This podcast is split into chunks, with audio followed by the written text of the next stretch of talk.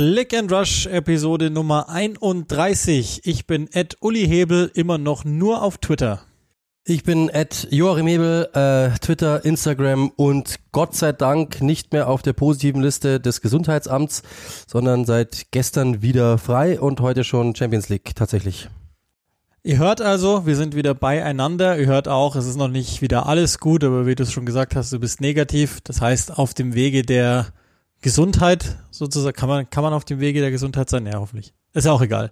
Ihr findet uns jedenfalls auf @clickandrush auf allen gängigen sozialen Netzwerken, die mehr oder weniger normale Menschen haben, Twitter und Instagram. Ich zähle mich also zu den weniger normalen Menschen, weil ich nicht auf Instagram bin. Da solltet ihr uns unbedingt bitteschön auch gerne folgen und ähm, mit uns interagieren und oder entsprechende Rezensionen dalassen bei sämtlichen Podcasts, weiß nicht, Abgreifplattformen, wo, wo ihr uns helfen könntet, indem ihr einfach schreibt, was ihr von der ganzen Sache hier haltet, die ihr mit uns macht. Und eine Sache, weil die habe ich beim letzten Mal vergessen und das ist ganz, ganz wichtig solltet ihr eure Schlüsselanhänger noch nicht haben, mit ein, zwei Ausnahmen, die nach der letzten Folge geschrieben haben, da bin ich noch nicht dazu gekommen, dann lasst es mich bitte wissen, denn dann wäre etwas schiefgelaufen. Und es gab einen Hörer, der hat mir ein Bild geschickt. Ich, ich, ich weiß bei all den Dingen leider nicht mehr, wo ich das hin habe da waren irgendwelche Striche drauf auf dem Schlüsselanhänger, da ist irgendwas wahrscheinlich schief gegangen mit dem Kleber oder sonst irgendwas.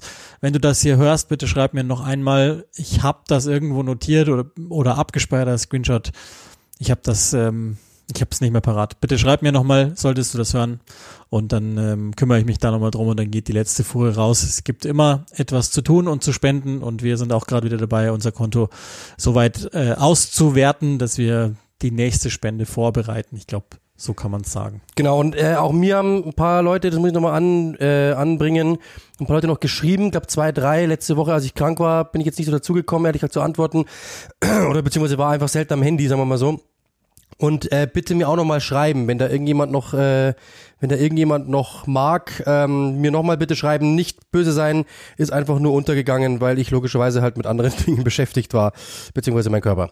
Äh, dementsprechend, das war nicht böse gemeint. Wenn noch irgendjemand will, ich glaube zwei, drei waren es, den ich nicht geantwortet habe, nicht als böse sehen, sondern es ist einfach untergegangen.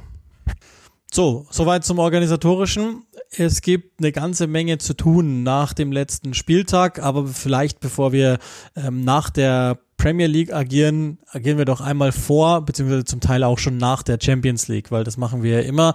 Jetzt sind die ersten, wir nehmen also am Dienstagabend direkt nach den ersten Viertelfinal-Hinspielen auf, sind die ersten Champions League Spiele der englischen Mannschaften, also zwei Drittel, um ganz genau zu sein, schon vorbei. Du hast dich jetzt um Liverpool gekümmert. Lass uns, also wir müssen jetzt nicht mehr die Chancen abgrasen. Es sieht gut aus für Liverpool, aber lass uns vielleicht auch kurz äh, ein, zwei Sätze über dieses Spiel verlieren. Ja, also im Endeffekt muss man sagen, ähm, die haben am Anfang wirklich Probleme gehabt mit, äh, mit, mit Benfica, die sehr schnell sind, sehr dynamisch sind. Ähm, Im Umschalten dort sind sie zwei, dreimal echt überrascht worden.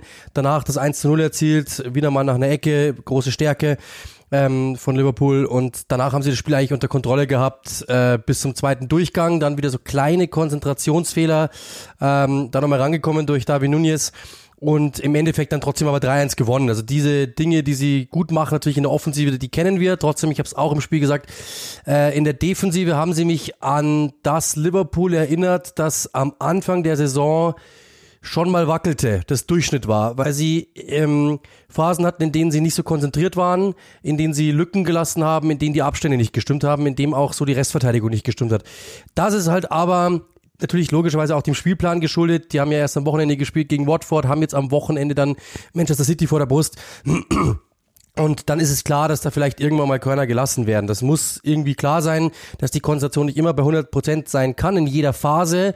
Äh, trotzdem, wenn du es 3 zu 1 gewinnst gegen Benfica, dann kannst du sagen, du hast gut gespielt und dann kannst du sagen, Respekt, das auswärts so mitzunehmen, äh, dass natürlich die Umstände jetzt nicht unbedingt perfekt waren, dass die Leistung nicht perfekt war, okay. Trotzdem natürlich Konate mit diesem Fehler vor dem Gegentor, das ist natürlich mega ärgerlich. Er hat so, so gut gespielt zuvor. Aber Diaz richtig stark gespielt. Ähm, Salah, Mané früh ausgewechselt. Beide hatten schon, also Salah hatte bessere Tage schon, Mané hat getroffen. Also im Endeffekt auch da alle Zeichen drauf gesetzt, dass es halt einfach am Sonntag wichtig wird. Bei City gegen Atletico, 1-0-Sieg für Manchester City, ist, glaube ich, ungefähr so gelaufen, wie man es erwartet hat. Ich habe es wirklich auch bloß mit einem halben Auge verfolgt, weil ich parallel schon an Chelsea gegen Real Madrid denke und gedacht habe. Ähm, Kevin De Bruyne war aber dann derjenige, der den einen Treffer gemacht hat. Es hätten, glaube ich, mehr sein müssen, soweit ich das mitbekommen habe, kurz nach Einwechslung von Foden. Ich glaube, der war keine Minute drauf oder ein bisschen länger und dann haben sie das gemacht an sich, ich, ich, finde durchaus taktisch nicht uninteressantes Spiel, das man da gesehen hat, weil es immer wieder auch erstaunlich ist, wie City sowas macht gegen, gegen tiefere Defensiven. Ähm, sie haben gezeigt, was sie auch am Wochenende gegen, gegen Burnley schon gezeigt haben, dass sie irgendwie auf alles vorbereitet sind, selbst auf Dinge, die ihnen vermeintlich am wenigsten liegen. Zudem zählen ja solche Gegner wie Atletico. Das ist auch da sieht's gut aus. Ich muss jetzt ehrlicherweise sagen, ich habe Atletico in der Saison ja, das ist Atletico und wir wissen immer, dass die auch in dem Rückspiel nochmal wieder was machen können, aber das ist nicht das Team, das wir kennengelernt haben in den Jahren zuvor und ich würde denken, dass City daran nicht scheitert. Sprich, also ich meine, das eine Team, das bei, bei allem Respekt für Benfica, ich habe jetzt Liverpool mal weiter, hätte ich sowieso auch gehabt und ich zweifle auch nicht an Manchester City gegen dieses Team, so dass ich denke, dass die zwei auf jeden Fall schon mal weiter sind. Beim dritten Spiel einer englischen Mannschaft, Manchester United ist ja nicht mehr mit dabei, aber beim dritten Spiel einer englischen Mannschaft sieht das schon sehr viel anders aus, wenn ihr das jetzt hier hört. Also liegt dieses Spiel Chelsea nämlich zu Hause, zumindest im Hinspiel an der Stamford Bridge gegen Real Madrid. Da bin ich mir nicht so sicher, wie das aussieht. Und das mag dann sicherlich auch nochmal ähm, verstärkt sein oder abgeändert sein, die Sicht von diesem Wochenendspiel gegen Brentford. Das machen wir aber gleich. Lass uns vielleicht nochmal auch da erwartungsgemäß an die Champions League rangehen bei Chelsea. Ist das denen zuzutrauen? Die haben sie ja auch schon letztes Jahr im Halbfinale getroffen. Da hat Chelsea das ganze Jahr ziemlich locker gemacht. Ja, die Frage ist halt im Endeffekt, ähm, welches Chelsea wir sehen. Weil wenn wir das Chelsea der letzten Wochen sehen, wo man ja wirklich gesagt hat, wie nehmen die oder wie machen die das überhaupt, dass die das so locker hinnehmen, diese sehr schwierigen Umstände um den Club herum, ums Feld herum, dass sie das einfach wegstecken und Fußball spielen. Wenn sie das hinbekommen, glaube ich, haben sie eine sehr, sehr gute Chance. Wenn es eher das Chelsea ist vom Wochenende, äh, wie gegen Brentford, dann könnte das echt äh, schon eng werden. Das muss man schon klar sagen. Auch wenn Lille natürlich nicht mehr das Lille ist von der letzten Saison, trotzdem, äh, dann haben sie natürlich ein Problem, weil dann hätten sie gegen viele Teams ein Problem. Ja, also dann lass uns doch vielleicht gleich mal überleiten, also auch bei Real, ne, das, das vielleicht noch abschließend dazu, das soll jetzt hier auch kein, kein Madrid-Podcast werden oder so, aber ähm, ich glaube, man hat bei Real jetzt in den letzten Wochen beide Gesichter gesehen. Zum einen das gegen PSG. Ich habe Lille gesagt, pardon, natürlich mein Fehler. Ja, du meinst noch die, ja, die Vorrunde, absolut. so habe ich es jetzt, so habe ich jetzt äh, für mich, also die haben ja beide französische Teams rausgehauen. Ähm, ich also gegen Paris hat man gesehen, zu was sie in der Lage sind, wenn, wenn man sie reizt und wenn sie nochmal einen ganz besonderen Abend äh, auspacken. Und dann hat man gegen Barcelona aber auch gesehen, wo die Schwächen liegen. Und wenn Chelsea das macht mit hoher Intensität, ähm, auf, auf dem Gaspedal draufstehen, dann, dann sehe ich das nicht. Dann, dann glaube ich Also die haben im vergangenen Jahr im Halbfinale, das habe ich damals auch gemacht, schon alt ausgesehen. Reals Mannschaft hat sich nicht ernsthaft verändert und ist aber noch ein Jahr älter geworden. Mal sehen, ob sie noch ein Jahr älter auch aussehen. Ich glaube, dass, also vielleicht muss man, wir kommen dann gleich nochmal drauf, vielleicht muss man Chelsea auch insofern minimal in Schutz nehmen, weil allerspätestens seit diesem Wochenende wissen wir, dass Platz drei sicher ist. Nach oben geht nichts mehr. Ich denke aber, der Rest ist auch zu dämlich, um nochmal Platz drei anzugreifen, um es jetzt mal ganz salopp zu formulieren in der Premier League. Bedeutet, es wäre doch nur allzu nachvollziehbar, dass bei Chelsea der eine oder andere schon mal Richtung Mittwoch gedacht hat. Sollte man nicht, aber vielleicht ist es irgendwie nachvollziehbar. Und auch das hat dann ein paar Gründe, diese Niederlage, über die können wir dann oder müssen wir ja auch sicherlich gleich noch reden, aber das wäre jetzt im Moment der Grund, warum ich, was äh, englische Halbfinalisten betrifft, bei ziemlich genau drei Vierteln wäre dann, wenn man das Halbfinale als Gradmesser nimmt. Ich habe wenig Angst. Ich weiß nicht wieso. Vielleicht unterschätze ich ja Madrid auch, tue ihnen Unrecht, aber ich habe wenig Angst, dass Chelsea das ähnlich hinbekommt wie letzte Saison im, im Halbfinale. Da war es nicht deutlich, aber es war ziemlich klar. Und so, so habe ich es auch in, in dem Jahr. Ja, ich bin gespannt. Also wie gesagt, das kommt immer auf die auf die Form drauf an. Ich glaube, dass, wie du sagst, das, das, das natürlich schon dann, äh, das hat man ja bei Liverpool auch gesehen. Äh, die waren in Gedanken dann ab dem 1 zu 0 schon äh, beim nächsten Gegner am Wochenende und das vielleicht bei Chelsea auch so gewesen. Dann hast du ein bisschen Spannung weg, denkst, du kannst das Spiel äh, noch zu Ende spielen, immer gegen Brentford auch geführt und dann ähm, gleitet dir das aus der Hand und wenn du dann natürlich das Pedal nicht mehr findest, hast du ein Problem. Und das war halt der Punkt und das müssen sie gegen Real abstellen, auch wenn ich sie clevererweise schon gegen Lille gestellt habe. Denkfehler. Aber genau, das ist halt genau der Punkt. Sie müssen wirklich versuchen, gegen Real Madrid einfach halt diese konzentrierte Leistung wieder zu finden, äh, die sie die Wochen zuvor hatten, wo ich eigentlich dachte, sie könnten gegen Brentford auch dran anknüpfen. Jetzt ist halt die Frage, war das ein Ausrutscher oder ist das halt dann die Regel jetzt oder wird es die Regel? Ich hoffe es mal nicht für Chelsea, ehrlich gesagt. Ja, lass uns dann, dann gehen wir doch gleich über auf, auf das Spiel. Also das ist ja schon auf eine Weise besonders. Ich habe es heute nochmal ausgerechnet. Ich habe natürlich jetzt blöderweise die Zahlen nicht mit dabei, aber es sind so circa, glaube ich, fast 40 Prozent der Gegentore zu Hause unter Thomas Tuchel sind in zwei Spielen gefallen. Witzigerweise eins davon, das hast du gemacht von einem Jahr gegen West Brom, 2-5 zu Hause und jetzt hier das 1-4 gegen ähm, Brentford und das ist in ziemlich genau im Abstand von einem Jahr passiert. Ich, ich habe es ja, ihr habt das Spiel für Sky ja gemacht, äh, falls ihr das gesehen haben solltet oder wenigstens die Zusammenfassung gesehen haben solltet, dann, dann habe ich es da ja auch schon so anklingen lassen. Ich bin nicht bereit, jetzt da über zu reagieren. Warum? Weil es gibt ein paar Gründe, warum das so ausgegangen ist, wie es ausgegangen ist. Zum einen, ähm, Chelsea, finde ich wenigstens, gefällt mir in einer Viererkette nie so gut wie in einer Dreier- respektive Fünferkette. Das geht nämlich los. Okay, das heißt jetzt noch nicht, Viererkette heißt ja auch, kann auch ein 4-3-3 sein, aber es geht los in aller vorderster Linie, dass ich immer das Gefühl habe, die sind mit Harvards in der Mitte und zwei Außenstürmern im Pressing sauberer gegen den Ball. Da geht's los. Und dann endet es und es war an diesem Wochenende wieder frappierend bei Marcos Alonso, der alles ist, aber kein Linksverteidiger. Also dieses V in LV hat sich reingemogelt bei ihm. Und das sieht man an der Stabilität und ich finde auch an den Gesamtabläufen. Das ist mal Punkt Nummer eins. Da ging es schon mal los, dass das nicht so richtig lief. Dann habe ich schon gesagt, ich glaube, Chelsea ähm, ist vielleicht nur mit 90 Prozent dabei gewesen bei der Partie. Dafür lief es in der ersten Hälfte okay und es ging ja auch los mit, mit Rüdigers Tor. Das war ja komplett überragend. Ähm, einer der 480 Milliarden Schüsse, die er da aus der zweiten Reihe abgegeben hat in der Saison, ist tatsächlich drin gelandet und dann war er gleich sensationell.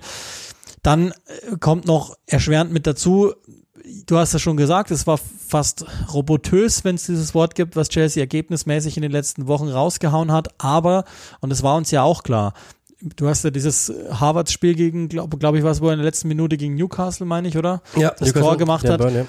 Die Leistungen waren ja nicht gut. Die waren okay, die waren halt, sie haben halt ein Ergebnis rausgedrückt und das ganz oft über individuelle Leistungen, weshalb ich jetzt nicht verwundert bin, dass es jetzt mal nicht geklappt hat. Ja, und wir hatten es ja schon, also ich meine 3,4 Tage im Schnitt zwischen den Spielen, äh, sehr viele Verletzte, gerade auf den Außenbahnen, wenn Reece James fehlt, wenn natürlich ein Ben Chilwell nach wie vor fehlt. Ähm, das ist das, was Chelsea ja schon immer geprägt hat, die Außenbahnen. Äh, historisch gibt es ja da ein paar Teams, die sich darüber äh, wirklich definiert haben und auch in dieser Saison. Das ist das erste, ich habe, auch wenn es einen Twitter-User gibt, den ich jetzt nicht erwähnen werde, der äh, uns immer belächelt dafür, äh, dass wir glauben, Kontakte in den Verein zu haben, nett formuliert. Wir haben es halt wirklich. Äh, und die, die im Club wissen selbst oder um den Club herum wissen alle selbst, dass das große Problem halt ist, wenn dann, wenn die Außenverteidiger fehlen, weil die die Linie rauf und runter marschieren. Sie haben im Zentrum mit Jorginho, zum Beispiel mit Kovacic oder mit Kante Spieler, die eher das Zentrum halten. Sie haben vorne drin Spieler mit diesen Halbpositionen, die nicht nach außen drängen, sondern eher nach innen schieben und um eben Platz zu machen für diese Außenbahnspieler. Das ist das Spiel des FC Chelsea. Und wenn dort natürlich die Spieler fehlen und du dann umstellen musst auf eine Viererkette, dann hast du natürlich plötzlich deine Idee über den Haufen geworfen. Aber nicht, weil du es musst oder willst oder irgendwie sonst irgendetwas, sondern es geht nicht anders. Du hast einfach die Spieler momentan nicht dazu, um das Spiel so zu, so zu machen, wie du es möchtest. Du musst einfach momentan Anpassungen finden und dann ist Chelsea einfach nicht mehr Chelsea. Und das ist, das ist bei jeder Mannschaft so, wenn Liverpool plötzlich gezwungen wäre, auf eine Fünferkette umzustellen, dann wäre das auch nicht mehr das Liverpool, das wir kennen, weil die Statik natürlich so aufgebaut ist über Jahre hinweg, wie Jürgen Klopp das halt eben getan hat. Und dann ist natürlich logisch, dass jedes Team, wenn es gezwungen ist, umzustellen, vielleicht mal fragmentell Probleme bekommt. Das ist ganz normal.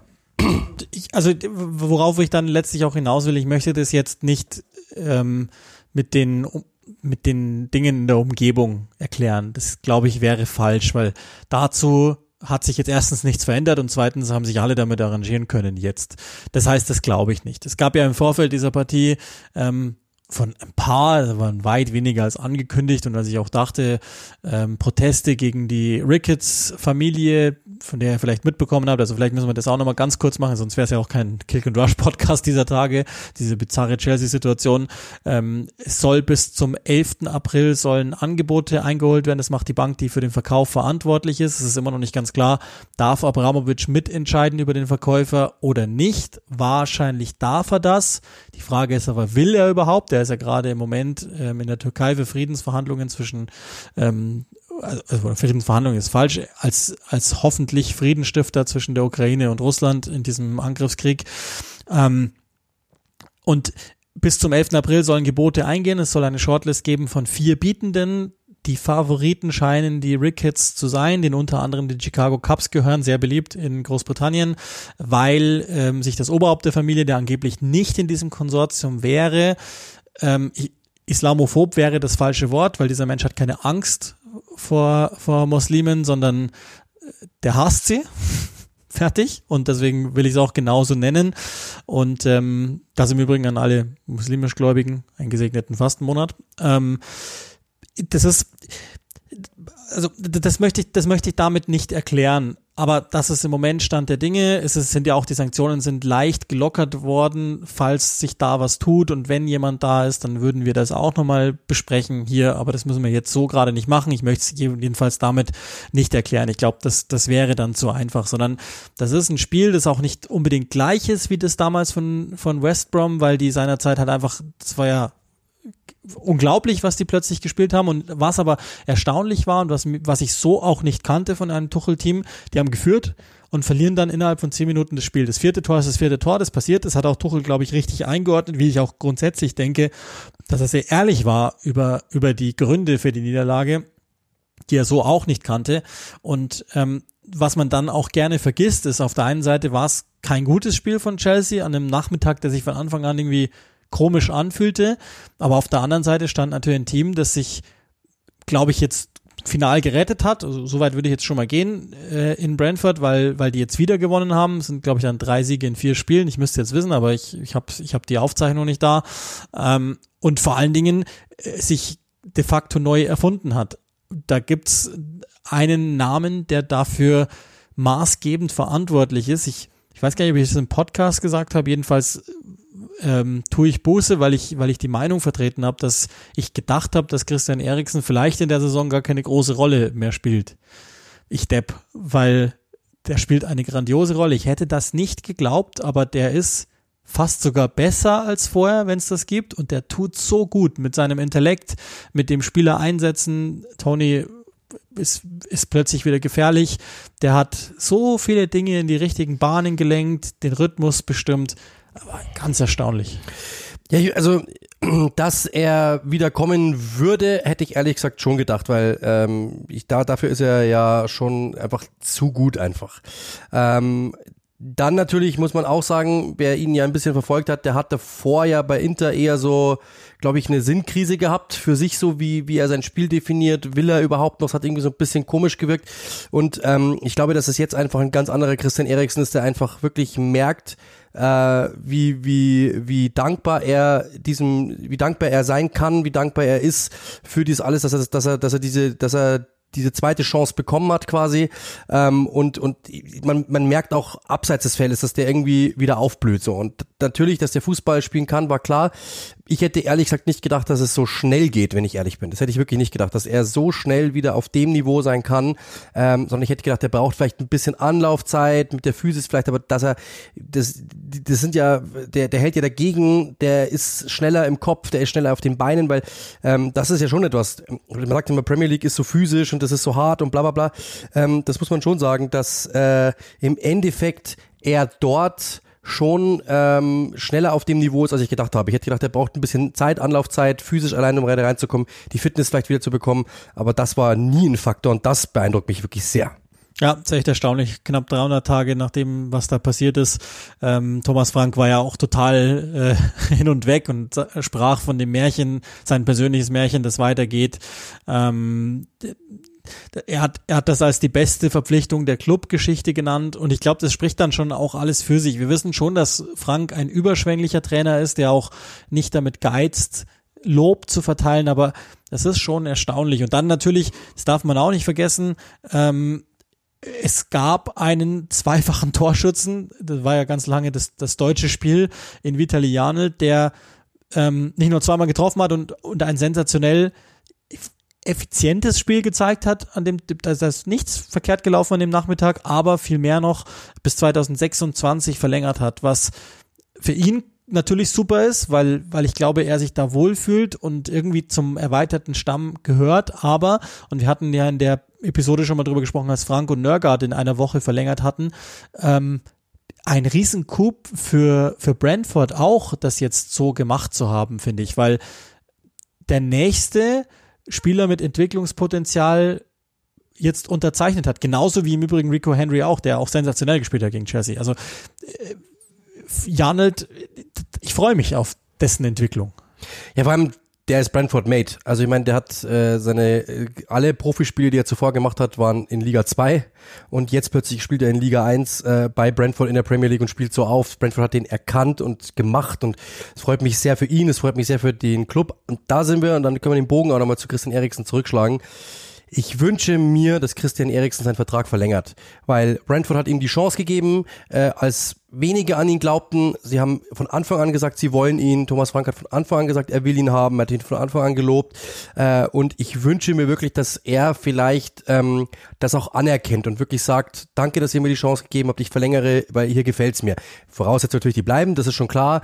Äh, aber da wird mit Sicherheit auch der ein oder andere natürlich die Chance wittern und da reingehen. Aber das würde ich mir wirklich wünschen, dass er dort bleibt, weil das ist wirklich ein Märchen, ähm, dass er dort eben unterschreibt. Und natürlich dass man, dass es einfach dort weitergehen kann, das Ganze mit ihm, für ihn. Und deswegen, glaube ich, war dieser oder sind diese momentanigen Sätze, die Frank in Richtung Eriksen schießt, natürlich komplett auf das gemünzt. Der will natürlich auch, dass der bleibt und versucht ihm natürlich das Bett so schön wie möglich zu polstern, ist ganz, ganz klar. Man hört, dass sich beide Parteien sogar schon einig sein sollen. Frank wollte das jetzt noch nicht bestätigen auf der Pressekonferenz vor dem Spieltag, aber sieht wohl ziemlich gut aus, weil Eriksen schon, glaube ich, auch verstanden hat, erstens sich wohlfühlt, logischerweise in einem Umfeld, wo er quasi zu Hause ist. Erstens und zweitens, ähm, ich glaube schon auch versteht, dass nach, nach dieser Interzeit im Besonderen, dass das durchaus wichtig ist für ihn, dass er sich da entsprechend entwickeln kann und es steht ja für ihn auch eine Weltmeisterschaft an, äh, bei der er sicherlich auch nochmal was reißen möchte. Deswegen ähm, glaube ich, ist das, ist das schon so, dass man da ähm, vorsichtig optimistisch sein kann, dass das so weitergeht und so wie du auch. Ich, ich würde es mir, ich würde es mir letztlich dann schon auch wünschen, dass dem so ist und und Eriksen da ist. Also in jedem Fall, ich glaube, man kann langsam aber sicher in Richtung Brentford Gratulation aussprechen für den Klassenhalt. Ich glaube, selbiges gilt auch für Leeds so ähnlich. Das, ich habe nach wie vor, ich bin ehrlicherweise immer noch nicht dazu gekommen, mir mal größere Passagen anzuschauen, um euch genau zu erklären, was äh, Marsch jetzt verändert hat. Aber was man so sieht oder was ich, was ich jetzt so in den einzelnen Sequenzen gesehen habe, ist das halt alles etwas solider, kompakter aufgestellt, um es mal vorsichtig zu sagen. Also die Hilfen in der Defensive, ähm, sprich ähm, nicht mehr eins gegen eins Verteidigung etc. Das scheint schon alles besser gewesen zu sein. Da haben wir jetzt auch, glaube ich, nicht mehr die ganz, ganz großen Ängste, dass da noch was passiert um nicht ganz Chelsea zu verlassen, es gibt zwei Personalien, die nicht ganz uninteressant sind. Zum einen, das hat dann doch einige überrascht, Cesar Aspilicuetas Vertrag, das hat Thomas Tuchel auch nochmal ähm, bestätigt auf der offiziellen Pressekonferenz, ist tatsächlich um ein Jahr verlängert. Diese Verlängerung hat schon am 10. März reingeklickt und ist sozusagen noch ein Relikt aus der ähm, vorgefrorenen Zeit Chelseas denn der Vertrag Aspilicuetas besagt, ab einer bestimmten Anzahl an Einsätzen, genauer ist nichts bekannt, also ob das dann Start sein müssen oder grundsätzliche Minuten etc. Jedenfalls, es gibt eine, eine Option, die automatisch greift bei einer gewissen erbrachten Leistung und dann ist Aspilicueta um ein Jahr dabei. Das wiederum ist nicht geklärt, also es ist nicht klar, ob diese Verlängerung dann Stand hat oder nicht. Es ist nicht geklärt, ob das im Bereich des ja, Möglichen ist, juristische Grauzone also, wie man so schön sagt. Und, das ist das Erstaunliche, das habe ich mir heute nochmal ähm, aus London bestätigen lassen, es gibt wohl ein Agreement von Aspilicueta mit Marina Granovskaya, dass Aspilicueta, der ist jetzt zehn Jahre da, den Verein verlassen darf, wenn er sich mit Barcelona einigt. Und jetzt ist natürlich das Problem, dass man nicht genau weiß, würde denn eine neue Besitzerschaft überhaupt das mittragen? Also das Agreement ist zwischen ihm und Granovskaya, Schrägstrich Abramovic, aber würde das neue Management das mitteilen? Er scheint wohl nicht drauf zu pochen, also er ist Chelsea nach wie vor in guten Verhältnissen. Schwierig zu sagen, ob, ob er das jetzt durchdrücken will oder nicht. Äh, in jedem Fall könnte das sein, und das bringt uns dann auch gleich zur nächsten Personalie, dass nächstes Jahr ähm, die gesamte Verteidigung Barcelonas dann von Chelsea ist oder wenigstens drei Viertel von Chelsea ist, weil ähm, Antonio Rüdigers Situation ist natürlich nach wie vor auf dem Tableau, hat jetzt gerade sein 50. Länderspiel gemacht, hat jetzt dieses Tor geschossen und ich glaube, es ist auch nochmal klar geworden, dass ähm, jetzt die Zeit drängt. Nochmal, bis zum 11. April gibt's die Gebote, die reinkommen. Also wahrscheinlich, auch das, ne, kann sein, dass diese Fristen, die wir da jetzt alle lesen, nicht richtig sind. Das weiß niemand so ganz genau. Aber so sieht's aus. Und bis aber dann der komplette Takeover da wäre, können ja nochmal drei, vier, fünf Wochen ins Land gehen. Jetzt kann natürlich sein, dass die neue Besitzerschaft PR-technisch clever gleich mal ein bis zwei Deals ausruft. Der eine würde heißen, ich verlängere direkt mal Antonio Rüdiger, um den Fans zu zeigen, so, hier ändert sich erstmal gar nichts, plus Thomas Tuchel, das wäre das nächste, dem gibt man einen langfristigen Vertrag und die Macht. Oder aber, und da gibt's ja auch durchaus Berichte drüber, dass die neue Chelsea-Besitzerschaft, wie sie auch immer aussehen mag, nicht mal im Ansatz das Geld in den Verein reinpumpen würde oder kann, wie das Roman Abramovic getan hat. Oder genau, meine ich mit Würde, ähm, weil, und das ist auch nochmal bekannt geworden, es, ist, es scheint so, als ob die Holding bei Chelsea nochmal erlaubt, als ob der nochmal erlaubt worden ist, nochmal 30 Millionen Pfund nachzupumpen, um den Spielbetrieb bis zum Ende der Saison zu gewährleisten. Kurzum, das ist weiteres Abramovic-Geld, weil die Holding ist auch in seinem Besitz. Also erstaunlicherweise. Und jetzt ist natürlich die Frage, die, die wir ja schon hier mal gestellt haben, und das ist eine ganz rhetorische Frage. Wie lang kann sinnhafterweise Antonio Rüdiger jetzt seine Loyalität rauszögern? Das ist ja fast schon, also dumm ist ein großes Wort, aber es ist, verletzen darf er sich nicht. Ja, genau. Also das, das ist die große Frage. Also es war ja davor schon eine große Frage, ehrlich gesagt, weil ähm, ja im Endeffekt also als die Sanktionen noch nicht klar waren, war es schon fragwürdig, weil natürlich nicht klar war, welches Chelsea wird es dann im Endeffekt werden und kann er bleiben und wie schaut Chelsea denn danach aus. Jetzt gibt's die, jetzt kann er nicht verlängern momentan, deswegen verzögert sich das Ganze nochmal. Äh, er weiß aber halt nicht, wie Chelsea danach aussehen wird. Ja, gibt es einen Besitzer, der gar kein Geld mehr investiert? Gibt es jemanden, der mehr Geld investiert? Äh, will, wollen vielleicht die neuen Besitzer gar nicht verlängern? Sagen die, solche Verträge gibt es bei uns nicht mehr und so weiter und so fort. Ähm, das ist halt das große Problem. Und wie du es eben gesagt hast, wenn er jetzt halt wartet bis äh, Mitte April, bis das Ganze dann durch ist oder bis Ende April, wie auch immer dann, äh, bis, bis es durch ist und dann nochmal vielleicht eine, eine, eine zwei, drei Wochen abwartet, bis diese neue Besitzerschaft sich einen Überblick verschafft hat. Was machen die überhaupt? Was wollen die überhaupt? Wo sind wir denn überhaupt? Wie sieht denn die Kasse aus? Welche Verträge sind denn da? Ähm, dann gehen noch mal ein paar Wochen ins Land und dann ist natürlich die große Frage, dann steht Antonio Rüdiger am Ende der Saison da und weiß eigentlich gar nicht, was zu tun ist. Wenn er fit bleibt, ist es kein Problem, weil der spielt eine überragende Saison und es wird sich jemand finden, der ihm ein Angebot macht. Dann ist äh, das ist das ganz, ganz klar. Aber wenn es eben nicht der Fall ist, und jetzt lass, lass ich den zum Beispiel, lass ich den am nächsten Spieltag verletzen, dann hat, dann steht er ohne Vertrag da für die nächste Saison und es gibt mit Sicherheit dann äh, in Barcelona noch jemanden, der sagt, komm, wir nehmen den jetzt, kein Problem, aber das Gehalt wird ein anderes sein. Und Antonio Rüdiger ist jetzt in einem ist, ist in einer Phase, in der Leute sagen, zu denen zähle ich ja auch, äh, einer der besten Verteidiger der Welt, wenn nicht sogar der beste Verteidiger, wie ich letztens gesagt habe. Äh, und das kann er sich natürlich jetzt ausbezahlen lassen. Das ist jetzt sein großer Vertrag, den er unterschreibt. Das ist die Chance. Und wenn er sich jetzt nächste Woche verletzt, dann werden aus 200.000 Wochen Gehalt, 250.000 Wochen Gehalt, wie auch immer, ist ja dann egal, werden mit Sicherheit 100.000, 120.000 oder also irgendjemand nimmt sich dann schon noch seiner an, da brauchen wir nicht drüber diskutieren, dafür ist er zu gut. Aber das ist natürlich eine Frage, die man sich stellen muss. Jetzt kannst du sagen, ich bin Antonio Rüdiger. Ich würde ganz gerne bei Chelsea bleiben, bei mir gefällt's in London. Äh, ich mag den Verein, ich mag die, ich mag den Trainer, was wir auch wissen, dass er den, den Trainer sehr, sehr schätzt, dass sich die beiden sehr, sehr gut verstehen, dass der, das Tuchel ihn auch gerne weiterhin haben würde. Das kannst du alles natürlich irgendwo hinstellen und sagen, das ist mir was wert absolut in aller Ehren, dass er das tut, nach wie vor. Äh, aber auf der anderen und, und das natürlich auch denkt, am besten wäre es, ich ich unterschreibe den fetten Vertrag bei Chelsea, dann habe ich alles. Das wäre sein Traum.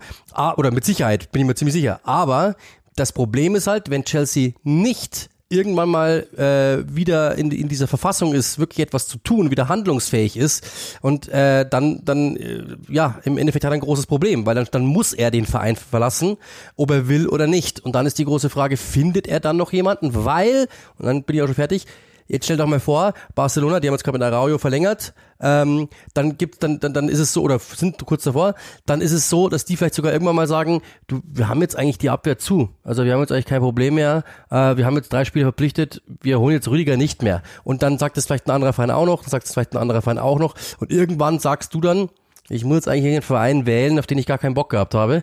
Und das willst du ja auch nicht. Das heißt, irgendwie ist er notgedrungen unter Zugzwang, ob er, ob er will oder nicht. Und ähm, dafür ist er zu gut, um zu sagen, ich lasse Geld liegen. Das kann ich total nachvollziehen. Und dafür ist er zu gut, um zu sagen, ich, ich warte ab und nehme dann halt irgendwie, wenn ich Pech habe, einen Verein, der irgendwann um Rang 4 spielt oder so. Nee, genau, das hat er sich erarbeitet, insbesondere in den letzten Monaten nochmal, in denen er, glaube ich, gezeigt hat, dass er mit allen, mit wirklich mit allen Situationen umzugehen versteht und ähm, deswegen sei ihm das auch gegönnt, aber heißt dann unterm Strich, dass natürlich wirklich, auch da gibt es wahrscheinlich eine Shortlist inzwischen, ähm, wahrscheinlich sind, ist die auch ähnlich stark wie, wie die der potenziell übernehmenden Besitzer die, die es überhaupt bezahlen können. Also man kann sich Paris dann schon mal immer vorstellen, weil die werden die Kohle haben. Barcelona ist jetzt wohl frisch dazugekommen, ist offensichtlich ein sportlich ganz interessantes ähm, Projekt, dem man sich anschließen könnte. Bei Real habe ich das Gefühl, dass die erstmal ihre Gelder für Haaland und vor allen Dingen Mbappé aufheben und sollte da noch was gehen, könnte man ja priorisierungstechnisch noch was tun. Ähm, aber Bayern München ist raus. Und dann könnte es noch sein, dass es vielleicht nochmal Juve wird, aber das sind die, das sind die Mannschaften, warum auch Barcelona jetzt nochmal, wenn ihr habt vielleicht die Bilder gesehen, die liefen ja auf äh, Sky Sport im Transfer Update, da warst du ja glaube ich auch zu Gast, ähm, die Bilder lügen nicht seine Vertreterschaft war in Barcelona, die sprechen und also auch, dass wir vielleicht das nochmal einmal fix haben und drin haben. Man, man sagt ja immer ganz oft ganz viele negative Dinge über, über Berater, aber die, die haben so lange gewartet in einer komplett bizarren und für alle Parteien richtig dummen Situation, weil selbst wenn Rüdiger und Chelsea zusammenarbeiten wollten, wonach es ja aussieht, sie können ja nicht. Die, die Hände sind ja quasi total angebunden, eingefroren im wahrsten Sinne des Wortes. Das heißt, es ist jetzt zwingend Aufgabe der Beraterschaft oder des Camps Rüdiger jetzt recht schnell für klare Verhältnisse zu sorgen und alles so schnell wie möglich zu eruieren, um auch dem Spieler zu sagen, wir sind, du bist loyal, das ist cool und ich meine, wir haben Antonio Rüdiger an der Stelle mehrfach für seine auch persönliche Entwicklung gelobt. Das ist sehr nobel von ihm, dass er das ähm, probiert, da bleiben zu können, aber wie ich es euch schon gesagt habe, selbst wenn alles in vier, fünf Wochen in trockenen Tüchern wäre, das ist schon echt an der Grenze. Zeitlich. Ja.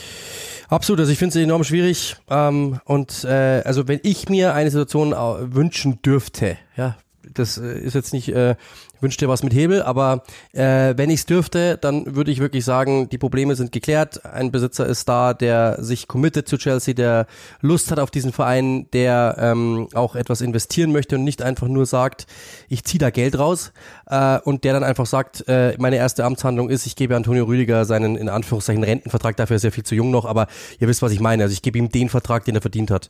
Und äh, das wäre, ich glaube, also ich, wie gesagt, ich weiß es ähm, aus aus aus äh, aus Vereins Vereinsumfeld, äh, dass äh, die, dass die alle sagen, dass er sich total wohlfühlt im Verein und dass ähm, sie ihn auch gerne dort haben. Also dass jeder Einzelne begeistert. Ich meine, es gibt ja die Geschichte Lampard, der ihn loshaben wollte und der Club, der eigentlich gesagt hat, vergiss es, der ist viel zu gut, dass wir den, also äh, dass wir den gehen lassen im Verein schätzt ihn jeder, ja, und dieses neue Trainerteam natürlich unfassbar. Und es gibt auch gar keinen Grund, das nicht zu tun. Dafür ist er viel zu gut und dafür ist er auch ein viel zu cooler Typ. Also ähm, das, deswegen, also ich würde es mir wünschen, dass er bleiben darf, dass es irgendwie geht, dass es schnell geht, dass er die Möglichkeit bekommt, dass er, dass er sein, ja, sein Geld bekommt, in Anführungszeichen, hört sich dumm an, weil es klingt so, aber es ist halt so, ja. Er, der hat sich das verdient und ähm, dass er den Vertrag bekommt und dass er bleiben kann. Und das ist halt das, also ein Fuß, es ist blöd, weil die aktuelle Situation ist die aktuelle Situation. Ich verstehe das Ganze und wir haben es ja hinreichend erklärt. Ich, ihr wisst, dass wir versuchen, den Überblick zu wahren. Aber ich finde es halt, ähm, ich würde ihm halt wünschen, dass er den Vertrag da unterschreiben darf, wo er Fußball spielen möchte. Ähm, das würde ich ihm einfach wünschen.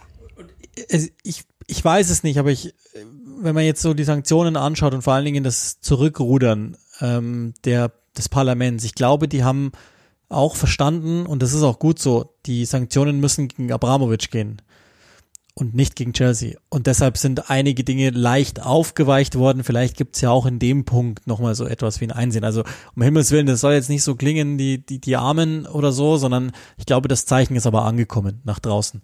Und ähm, mal gucken, wo es hingeht.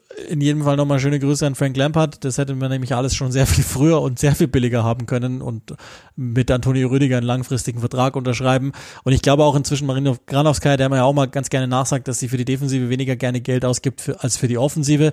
Ähm, ja, kann man durchaus auch davon ausgehen, dass die das gelernt hat, diese Lektion. Und im Übrigen, das ist auch nochmal ganz interessant, ähm, Lukaku, dessen Situation, also das ist jetzt auch nur genauso wie auch Timo Werner, da wird ja auch spekuliert, Dortmund und so weiter, aber ähm, nur ein Gedankengang oder ein Gedankenanstoß für euch. Neue Besitzerschaft, die sind Lukaku gegenüber nicht mehr gebunden weil das ist nicht ihr Mann. Das heißt, die können den recht locker abstoßen. Und was man so hört, ähm, ist der Verein sehr unglücklich mit ihm. Daher ähm, bin ich nicht sicher, ob wir das über den Sommer hinaus tatsächlich noch erleben. Also auch da sind wir, glaube ich, gar nicht so falsch gelegen mit der allerersten Einschätzung nach diesem Interview. Ich glaube, dessen Zeit bei Chelsea muss man echt auch in Vorher und Nachher teilen. Deswegen ähm, sei das auch nochmal ganz kurz gesagt und ähm, euch mitgegeben.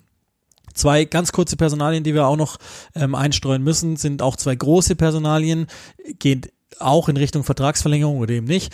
Ähm, eine vielleicht die größte Personalie eines demnächst 2023 auslaufenden Vertrages ist die von Mohamed Salah logischerweise und auch da ist Bewegung reingekommen. Irgendwie waren ja eh schon jetzt ein paar Wochen, Monate da, in denen sich alle sehr zuversichtlich gezeigt hat, dass das klappt mit ihm und Liverpool. Ja, genau. Also der ägyptische Sportminister hat sich zu Wort gemeldet und hat, äh, finde ich mega lustig, und hat äh, offiziell sich hingestellt und gesagt, er hat mit ihm gesprochen, persönlich. Er habe ihm ans Herz gelegt, den Verein zu verlassen, äh, weil ähm, ja, er sollte doch beim größeren Verein spielen, in Anführungszeichen. Äh, Salah soll ihm aber wohl gesagt haben, nee, er sieht momentan so aus, als würde er bleiben, er wolle bleiben. Das ist so der Deal. Äh, Jürgen Klopp hat auf der Pressekonferenz gesagt vor dem Spiel, ähm, dass er zuversichtlich ist, weil es ist alles unverändert. Man spricht nach wie vor, die Parteien sprechen nach wie vor miteinander äh, und, und Gespräche sind immer gut und dann glaubt er auch, dass man sich einigen wird. Und äh, genau, den Punkt haben wir letzte Woche schon gemacht, äh, weshalb, warum er verlängern sollte, wie auch immer, äh, war ja im Fragen-Podcast mit drin. Ähm, deswegen, aber nur das war das kleine Update dazu. Ich bin mir nicht sicher, dass von daher ist das jetzt sehr, sehr gefährliches Halbwissen. War das nicht der Typ, der schon mal ihm gesagt hat, er muss doch zu Real Madrid gehen. Ich habe das Gefühl, der ist einfach nur ein Real Madrid-Fan, möglicherweise. Könnte ja sein. Äh, auf alle Fälle ist das das eine und der andere, die andere Nachricht, die glaube ich, müssen wir jetzt gar nicht groß weiter diskutieren, aber es sei euch gesagt, angeblich soll Paul Pogba und Manchester United hat's begriffen und äh, einige Teile der Kabine wohl auch schon, soll sich entschieden haben, nicht zu verlängern bei United. Auch da ist ja das Problem, da kommen wir dann gleich zu unserem nächsten Thema ähm, das wir euch letzte Woche noch verschwiegen haben, aber das wir auch mal ganz kurz eingeordnet haben müssen. Ja, wer soll es entscheiden? Und entsprechend glaube ich, ist das, also die dürfen, die sind nicht eingefroren von der Regierung, sondern die sind eingefroren von irgendeiner, von ihrer eigenen von ihrem eigenen Chaos, so dass halt niemand da ist, der der Spieler verpflichten kann. Und deshalb gibt es ja auch andere Spieler, die, die man jetzt, an die man nicht rangehen kann, obwohl sie zum Beispiel ablösefrei sind. Kann auch sein, dass einzelne bei uns in der Sendung vorgekommen sind. Ähm, ja, dann ist es so. Lass uns drüber sprechen, über den Namen, der jetzt seit ein paar Wochen sich, glaube ich, recht deutlich rauskristallisiert als der Wunschkandidat Manchester United. Also es ist nicht mehr Maurizio Pochettino, sondern es soll Erik Ten Haag sein, der im Moment noch bei Ajax coacht und glaube ich jetzt die letzten Jahre nachgewiesen hat, dass er ein guter ist und richtig was versteht und der soll jetzt nicht nur bei United im Gespräch sein, sondern schon tatsächlich mit ihnen gesprochen haben. Das heißt, ist das denkbar? Ist das richtig? Oder ich weiß gar nicht, wie, wie man an die Sache rangehen soll.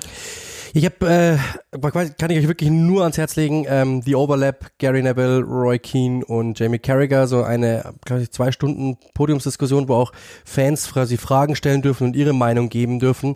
Und da, finde ich, hat äh, Gary Neville also ich finde den, den muss ich wirklich mal sagen, ein absolutes Phänomen, wie gut der Sachen zusammenfassen kann, auf den Punkt bringen kann und ich mir eigentlich in jedem Satz denke, boah, das ist ein Spiegelstrich, den muss ich mir aufschreiben.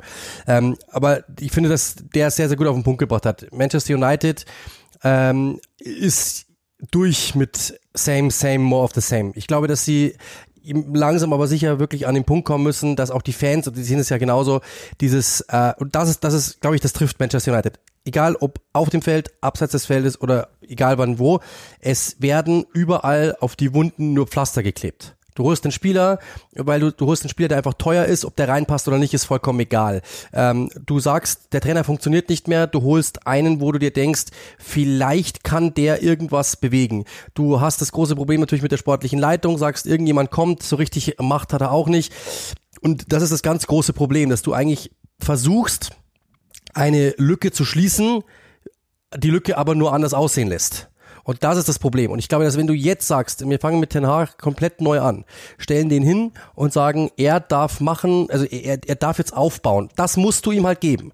Ähm, dann kann das was werden. Und da sagt Gary Neville, das ist dann eine, eine Einschätzung, die er von vor Ort hat, dass die Fans es satt sind, dass äh, quasi ähm, das hat sich nicht zusammen, das war, das war jetzt meine Analyse vorher, aber er hat die Fans sind es satt quasi, dass ähm, sie immer wieder so, ja, so, so Halblösungen bekommen, sondern sie wollen einen Neuanfang und sie wollen etwas von außen. Und ich glaube, das kann danach sein. Er hat bewiesen bei Ajax, was er kann, mit diesen jungen Spielern äh, etwas aufzubauen. Und das ist halt die große Frage, ob er das darf. Und natürlich die ganz große Frage, weil Manchester United ist halt Manchester United. Diese Zeit, die Arteta jetzt bekommen hat bei Arsenal, mit Hängen und Würgen hat er sie bekommen, es war knapp. Die, die, die ist halt die große Frage, ob die Ten Hag bei Manchester United bekommt, weil der Boom ist natürlich nochmal ein ganz anderer, die Lautstärke ist nochmal eine ganz andere. Und das ist halt wirklich dann die Frage, ob er das bekommt. Und ob er für sich auch sagt, ich mache das, weil das Zitat, das letzte Woche ich gesagt habe, war von Louis van Gaal, der gesagt hat eben, das ist ein, das ist ein Wirtschaftsunternehmen und kein Fußballverein, der denkt erstmal wirtschaftlich. Es ist eine Menge Risiko drin. Ten Hag ist momentan einer der gefragtesten Trainer der, der Welt. Das ist der nächste Trainer, der, also sagen wir so, der Trainer, der als nächstes die Chance bei einem Topclub kriegt. Bin ich mir ganz sicher. Egal wie der Topclub aussieht, egal in welchem Land der ist, aber er kriegt bald einen Topclub. Der wird zu einem Topclub wechseln. Gehst du zu Manchester United und machst dann den David Moyes? Fragezeichen. Das ist die ganz große Frage. Wenn du nämlich die ersten sieben Spiele verlierst, wenn du die ersten 17 Spiele verlierst oder unentschieden spielst oder nicht gewinnst, hast du riesengroße Probleme natürlich, du bist halt einfach mit einer Mannschaft, die nicht ziehen kann, zum Siegen verdammt. Oder du sagst eben, wir bauen den Umbruch ein oder leiten Leuten den ein, aber dann hast du halt wiederum das Problem, dann landest du wahrscheinlich auf Rang 7 und dann ist erst recht wieder laut. Das ist das große Problem. Danach glaube ich, wenn er wissen würde, ich kriege hier das volle Vertrauen, die stehen hinter mir, die Situation ist ähm, im Hintergrund auch jetzt mal geklärt, dann würde ich, dann müsste er es machen in der jetzigen Situation sehe ich sehr viel Gefahr, dass wir in einem Jahr sagen, hahaha, das ist so ein neuer David Moyes Typ. Ja, der hat es beim kleinen Verein geschafft.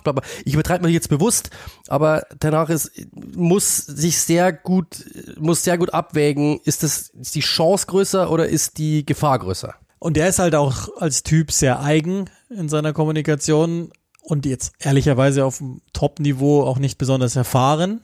Ähm, heißt, und äh, also natürlich, das ist jetzt, weiß man ja nicht, ob der das eins zu eins replizieren will, was er bei Ajax gemacht hat. Und er hat damals seinerzeit auch eine Mannschaft vorgefunden, die überhaupt nicht in der Lage war, seinen Fußball umzusetzen. Aber diese taktisch derart total heruntergekommene Mannschaft, mit der nicht mal Ralf Rangnick seine, seine Idee umgesetzt bekommt, der das beizubringen, was Ajax gerade in einer Choreografie Woche für Woche zeigt, das schaue ich mir an. Und die, das ist ja die, das dreckige Geheimnis an Manchester United. Und vor allen Dingen, solange Cristiano Ronaldo da ist. die reißen ja nicht ein. Es geht null. Die sind viel zu gut, um völlig einzureißen, sind aber viel zu schlecht, um oder viel zu unpassend zusammengestellt, um oben anzugreifen. Heißt, im Idealfall, und da muss aber schon alles ideal laufen, so haben wir es ja auch in, in unserem Vorfeld gesagt, können die für den Moment Dritter werden. Und wenn Chelsea so weitermacht, dann können sie im Idealfall Vierter werden. Und ähm, ist das das, was du willst, wenn du jemanden holst wie Ten Hag? Oder wäre es nicht vielleicht besser zu sagen, okay, dann, wenn wir schon Win Now immer noch machen, dann nehmen wir lieber einen anderen. Also kurzum, ich bin, ich, ich, wenn ich ihm was raten dürfte, würde ich ihm wahrscheinlich auch sagen, geh, eins weiter. Es kommt ein besserer Club. Er soll ja auch nach wie vor großes Interesse haben, in Deutschland zu arbeiten. Das ist ja, glaube ich, auch irgendwie klar, dass er sehr an, an Guardiolas Idee hängt und auch ganz gerne wohl in äh, Deutschland gearbeitet hätte oder besonders in München. Wird jetzt erstmal schwierig werden wahrscheinlich, aber das war so, glaube ich, sein erklärtes Ziel. Ich, ich sehe Ajax wahnsinnig gern. Ich hätte auch nichts dagegen, wenn der da noch ein Jahr oder zwei weiter rumturnt. Also warum nicht? Ich, es ist, wir haben ja, wir haben ja mehrfach über United gesprochen. Es ist ein schwieriges, schwieriges Pflaster. Und ich weiß nicht, ob sich das in den nächsten Jahren bessert. Ich habe nicht das Gefühl. Die aktuelle Mannschaft, der aktuelle Kader und der Nachfußball, ähm, ich kann mir Besseres vorstellen passenderes vorstellen, sozusagen. Daher ähm, sei auch das ganz kurz gemacht. Dann haben wir noch ähm, ein Thema, das aus deutscher Sicht ganz interessant ist. Ist auch sicherlich nur eine Meldung, aber das kann man ja vielleicht auch mal in der Gesamtheit dann einordnen. Wir haben seit dem Wochenende seit dem Premier League Wochenende wohlgemerkt einen neuen deutschen Rekordtorschützen in der Premier League. Ilkay Gündoğan hat getroffen gegen Burnley und hat seinen 34. Treffer gemacht und ist damit der Deutsche mit den meisten Toren in der Premier League, hat Mesut Özil überholt.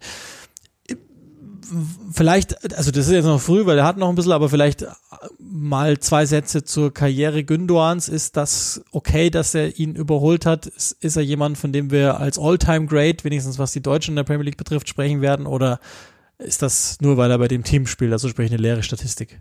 Nee, also ich, ich, ich, ich mag Ilkay Gündogan, ähm, ich, ich schätze, was er tut. Es hat einen Grund, warum er dort ist, wo er ist, weil ähm, das ist ein Spiel, auf den du dich immer verlassen kannst. Ja, das ist mit Sicherheit niemand, der mit Übersteigern und mit äh, äh, Hacken, Tricks und mit was ich glänzt, aber was du ihm als Aufgabe gibst, das macht er, das macht er perfekt. Und äh, also das ist ein Spieler, den kannst du in jedem Spiel reinwerfen und du weißt ganz genau, du kriegst Note 8 von 10 oder 7 von 10 mal Minimum. Ähm, und er macht zumindestens, also er macht weit mehr richtig, als er falsch macht. Deswegen, für mich ist es ein super Fußballer. Das ist ein, das habe ich bei Özil auch immer gesagt, es gibt so unbesungene Helden. Es gibt Spieler, die spielen, es gibt Spieler, die schießen das entscheidende Tor. Es gibt Spieler, die entscheiden, die, die bereiten das entscheidende Tor vor. Ilkay Gündogan ist der Typ, der den entscheidenden Pass vorbereitet, sehr häufig. Und er ist auch der Typ, der oftmals mit reingeht, der ähm, viel macht, der in dieser Mannschaft auch ein guter Typ ist, also ein sehr intelligenter Typ, sehr intelligenter Fußballer. Ähm, und ich bin wirklich großer Fan von ihm. Und im Nachhinein betrachtet wenn die Guardiolas dieser Welt ihn so loben, sagen, er sagt ja immer, das ist, das war der beste Transfer ever, bei, bei, den er bei City jemals getätigt hat. Wenn, klar, wir kennen Guardiola und seine Historie äh, mit, mit, mit Lob und so, alles klar, aber trotzdem, äh, ich, ich nehme ihm das wirklich ab, wenn du, wenn du siehst, was das für ein Typ ist und äh, wie, wie, wie er ihn in den wichtigen Spielen auch immer setzt, glaube ich, ist das ähm, schon klar, was es einfach für ein toller Fußballer ist. Und man muss mal weggehen davon zu sagen, der macht 97 Tore. Das hat er in Phasen auch gemacht, wenn er auf der 10 spielen durfte. Dann hat er Tore gemacht ohne Ende. Das ist für mich ein fast perfekter Fußballer.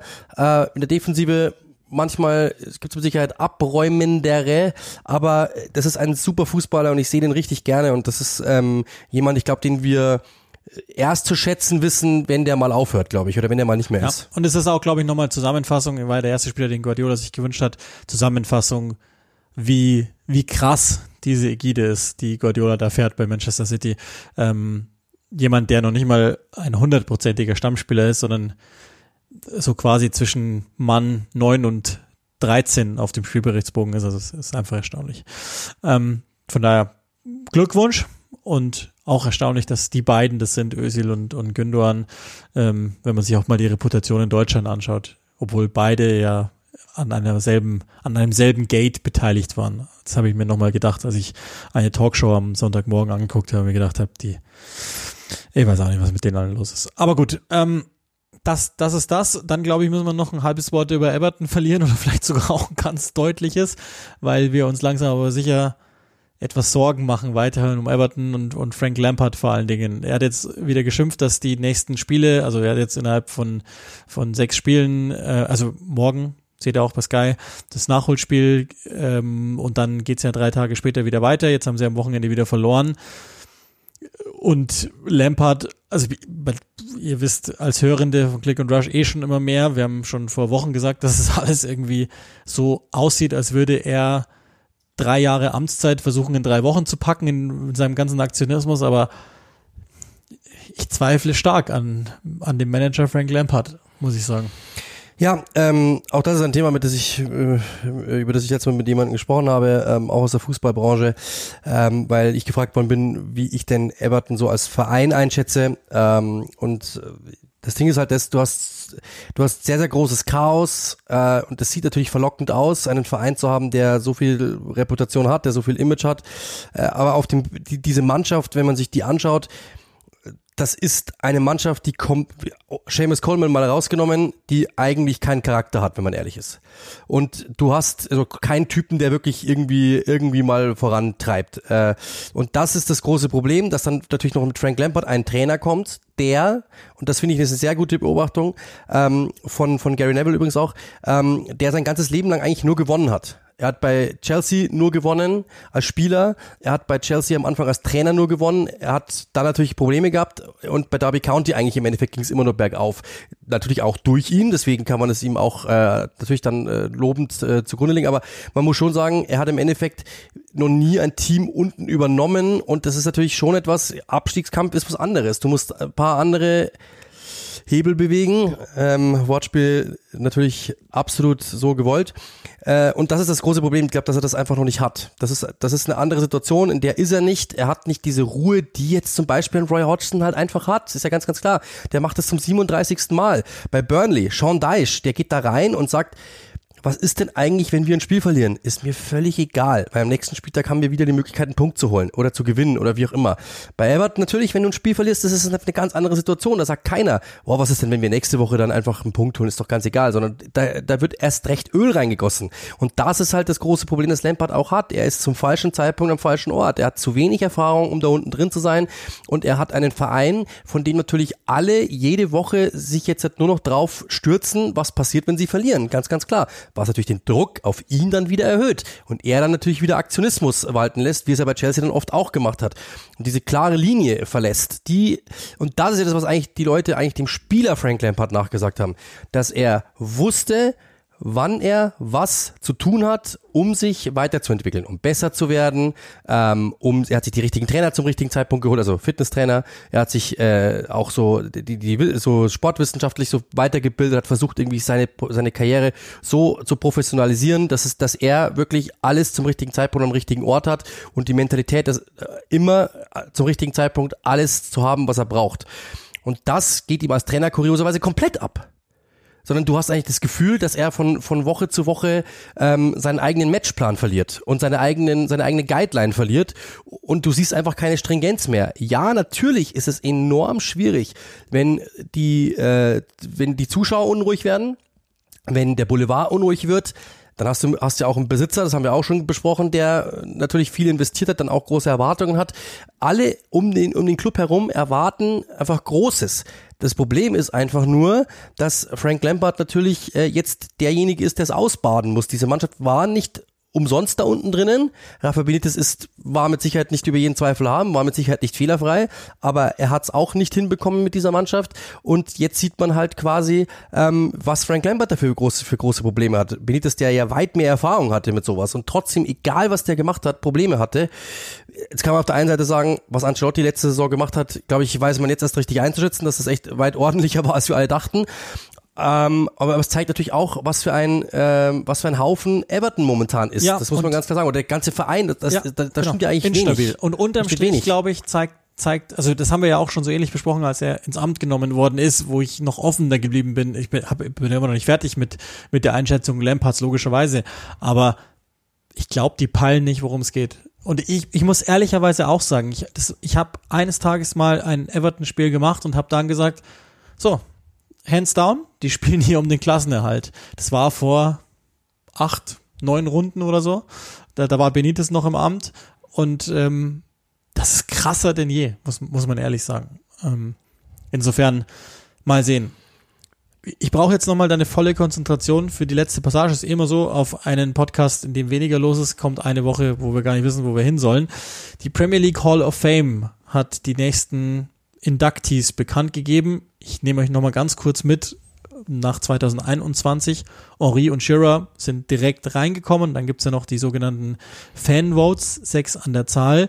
Die hießen 2021, also es ist die Class of 2020, aber da war die Pandemie. Ähm, die hießen Dennis Bergkamp, Eric Cantona, Steven Gerrard, Roy Keane, Frank Lampard und Trommelwirbel David Beckham. Völlig zu Recht. Und im Übrigen, das hast du, das hast du absichtlich gemacht. Du hast die Frage unterschlagen eines Hörers im Fragen-Podcast letzte Woche, ob das Angebot mit dem Beckham Sonderpodcast steht. Ah, Selbstverständlich. Selbstverständlich. Macht es möglich.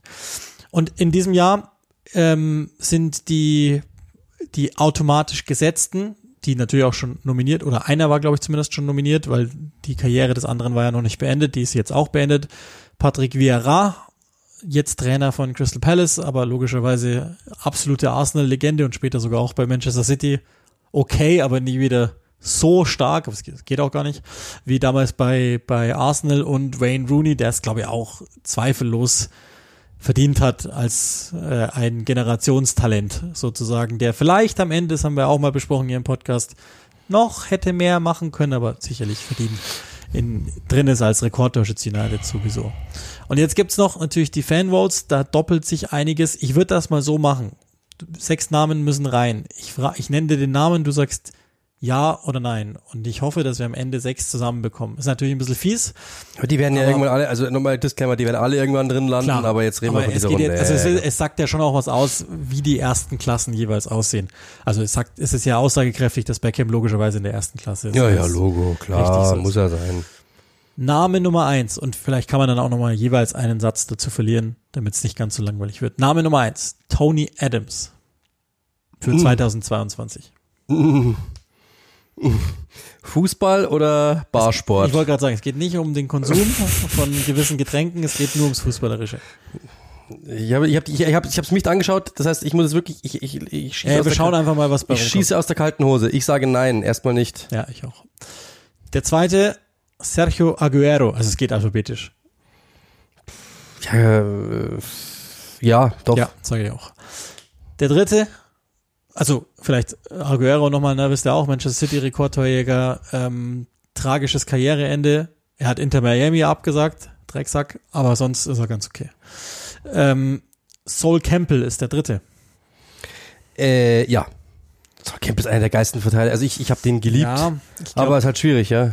weiß ich noch nicht. Ähm, der nächste, also der hat gleich zwei große Clubs, aber logischerweise die beste Zeit in, mit der besten Abwehr ever, die glaube ich auch nie wieder geschlagen wird, Peter Cech. Ja, ja, ja. Ja, ja. Peter Cech, Also, du wärst schon bei drei von vier. aber da, also Peter Cech ist für gespannt. mich.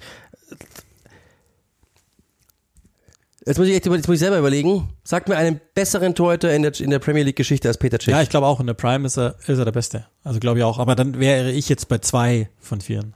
Ich bin- also Peter Cech ist für mich ist für mich der beste Torhüter der Premier League Geschichte. Peter Schmeichel vielleicht noch, aber nein. Und dann glaube ich grätscht mich Roy Keane um, wenn ich das sage. Ja, ich glaube, also ich denke auch zwischen den beiden geht's. Eventuell, der kommt dann später auch. Jetzt kommen diese Alisons und Edersons ähm, irgendwann mal über die. van der Sar. Ja, ja, aber nee. Aber für mich e- ist eventuell noch derjenige, aber ich glaube auch, das sind die beiden, zwischen denen es gehen würde. Und Tschech ist für mich noch mal ein Stückchen stärker als, als Schmeichel. Cech Ähm, daher könnte man das schon machen. Der nächste, ich glaube, Unfassbar. da ist es ziemlich klar, aber auch der hat erstaunliche Karrieren bei gleich mehreren Clubs. Andy Cole. Ja, äh, auch. Und das ist, das ist ein Punkt, ähm, den haben wir, glaube ich, gar nicht so auf dem, also wir hatten ihn natürlich als, als, als, als, als Kind habe ich den geliebt, ähm, weil es ein geiler Stürmer war, aber ich dachte dann immer, das wäre ein guter Stürmer. Aber wenn du dir dann die Werte von dem anschaust, die Statistiken, die Rekorde von dem, dann ist der bei so vielen Dingen ganz, ganz, ganz weit vorne mit dabei, wenn nicht sogar der, der, der Rekordhalter.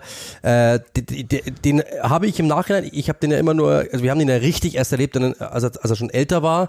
Aber wenn du den Prime Andy Cole nimmst, war der weit besser, als, als, ich, als ich ihn jemals in Erinnerung hatte. Ich wusste, der war sehr, sehr guter Stürmer, aber nicht so gut, wie er im Endeffekt war. Das Problem ist, ich kenne dich, du hast noch einen Pick und der geht gleich drauf. Also nicht für Ashley Cole. Ist mir völlig glaub, egal, ich hau alles raus. Da, da, sind, wir- da sind wir uns mal Nee, einig. Ähm, Ashley Cole wird eines Tages da reinkommen als einer der sicherlich stärksten Linksverteidiger, die wir erlebt haben, mit Wahnsinn Speed etc., aber noch nicht. Bester Der Spitzname nächste- aller Zeiten, Cashley Hole übrigens. Der nächste ist Didier Drogba. Naja, pff, safe. die So, drückbar, und safe. damit wärst du zu. Ist mir Und egal. Wenn jetzt die Namen noch, die, die ich dir jetzt vorlese. ich liebe die drückbar. Ich komme nicht aus. Der nächste, der nächste im Bunde, also Didier Drogba ist, glaube ich, auch klar, ei, ne? ei. Ähm, der, der Stürmer überhaupt in, Oh. der, in der Generation, der, der Mittelstürmer in der Premier League, die wahrscheinlich so Hast du ihn nicht schon mal getroffen? wieder replizierbar wäre. Ich habe ihn in Monaco mal getroffen, ja, aber Ich hätte ihn einfach nur gerne umarmt. hatte die Hände voll und, und ähm, Ich hätte ihn einfach nur gerne die. Hosen auch voll. Ich um hätte, ich hätte alles runtergeworfen, hätte ihn einfach nur umarmt. Der nächste ist Patrice Evra. Auch der, glaube ich, also wahrscheinlich Persönlichkeit über Sportliches, aber auch der hatte natürlich eine tolle Phase als Linksverteidiger bei United. Glaube ich aber auch, ist noch nicht dabei. Der nächste ist, geht in die Kategorie Andy Cole. Zu Beginn der Premier League Zeit der treffsicherste Torschütze in Les Ferdinand. Aber bei dem habe ich auch das Gefühl, der Hm. hat nicht die Lobby, der wird noch vier, fünf Klassen mitgezogen werden, aber kommt nicht rein. Ja, Glaube noch ich, nicht, aber ich. Irgendwann setzt man ihn, glaube ich, weil er es Hm. verdient hat. Und jetzt kommt einer, der von mir aber hundertprozentig einen Vote bekommen würde, ähm, aus ganz vielen verschiedenen Gründen. Den habe ich, glaube ich, auch schon in der ersten Klasse genannt. Rio Ferdinand. Der muss selbstverständlich da rein. Auch vor Sol Campbell. Ziemlich deutlich vor Ja, Sol okay. Campbell. Ja. Ich habe die ganze Liste Ähm, nicht vor Augen. ne? Weil- viel, aber ja, klar. Weil einfach ähm, seiner Zeit derart voraus. Wahrscheinlich sogar immer noch. Und ähm, selbst mit Rückenproblemen für mich bis heute der Verteidiger, den ich mit Abstand am liebsten gesehen habe. Also grandios, grandioser Typ. Robbie Fowler, äh, Liverpool Leeds, also unter anderem, ich glaube auch Middlesbrough, wenn mich nicht alles täuscht, da gab es zum Schluss ein paar komischere Dinge. Ähm, wird, glaube ich, auch eines Tages da drin sein, ähm, aber zu Recht auch noch in den hinteren Reihen im Moment. Der nächste ist auch fies, weil natürlich ähm, der die Legende eigentlich wahrscheinlich im Club neben Aguero bei Manchester City, wenigstens im neueren Manchester City Company. Mhm, ja. Ja, aber vielleicht tut man ihm da auch Unrecht, aber vielleicht tut man ihm da echt auch Unrecht, aber er war sehr oft verletzt, ähm, in den wichtigen Phasen oft verletzt und ähm, ich, die Prime war vielleicht auch ein bisschen zu kurz bei City, also dafür insgesamt dann. Das ist vielleicht das große, das Problem, das er hat, dass da die Lobby einfach natürlich, wenn du dir überlegst, so ein Ferdinand Vidic, Campbell, die haben halt zehn Jahre geprägt oder so und er hat halt vielleicht drei, vier vielleicht geprägt, vier. Ja. Aber die waren natürlich Die waren natürlich- weil, ja, klar. weil also ich glaube mentalitätstechnisch Ja, ja. Äh, schwierig. Dann äh, so ein, das wäre so der, also deswegen glaube ich sogar, der hat eine Chance, aber der sollte da nicht rein, noch nicht. Matt Letizier. ja, Distanzschuss, Monster, Wunder, äh, das ist halt so ein, also das, das, das Ding ist halt das, äh, dass das einfach ein Typ ist halt, der, der halt einfach durch seine Tore brilliert hat, der einfach ein, der, der seinem Talent hat, also Mario Basler mäßig, hätte seinem Talent irgendwie noch mehr machen können äh, und halt auch bei keinem großen Club nichts nichts gewonnen oder so, aber irgendwann wird der da auch drin landen. Das hat so ein Typ, der da auch reingehört, also Ja, das werden Wer- sie eh alle. Wer Also, Premier League ja, sagt, muss aber- nicht mehr Athletics aber, aber die, der, der, der Impact von anderen war größer. Also ich glaube, es gibt mit Sicherheit Hörer, die den jetzt nicht gehört haben, die nicht wissen, wer das ist. Ähm, und zwar nicht unbedingt, weil er schlecht war, ganz im Gegenteil, aber weil er halt einfach natürlich aus einer anderen Zeit war und natürlich auch ähm, bei den großen Clubs natürlich nicht die großen Schlagzeilen gemacht hat. Deswegen, ähm, ich bin mir ziemlich sicher, dass der auch reinkommt, aber ich glaube, der Impact ist bei anderen größer. Gary Neville, lange Jahre Rechtsverteidiger bei Manchester United. Ich glaube aber auch nicht auf dem absolut elitären Niveau, dass der jetzt direkt schon in die Hall of Fame müsste. Das wird auch eines Tages kommen.